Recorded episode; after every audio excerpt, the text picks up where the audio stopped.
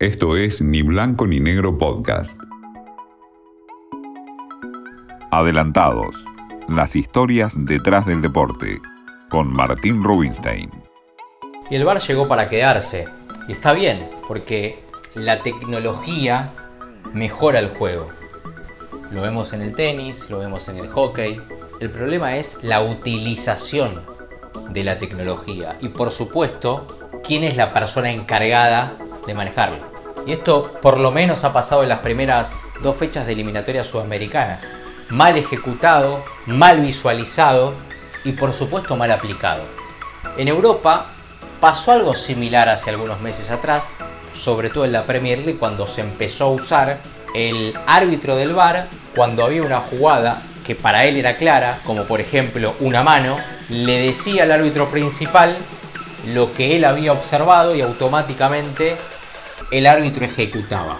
Se dieron cuenta que esto no le venía bien a los aficionados, tampoco a los protagonistas. Entonces la decisión era, primero, bajarle información al árbitro principal, que el árbitro vaya al bar, que vea la jugada y que después ejecute. Y las cosas se fueron calmando. Pero claro, son jugadas puntuales, depende la cámara lenta y la posición de esa imagen podés observar si fue mano, si no fue mano, si fue penal o si no fue penal.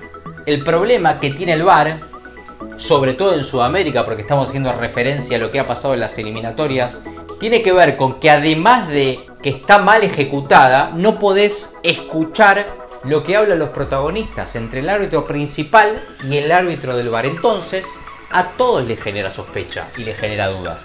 A los que se sienten perjudicados y a los que se sienten favorecidos. Esperemos que para los próximos días o para las próximas fechas esto se revisa porque evidentemente es la sospecha que hoy habla el mundo del fútbol. Esto fue Ni Blanco ni Negro Podcast.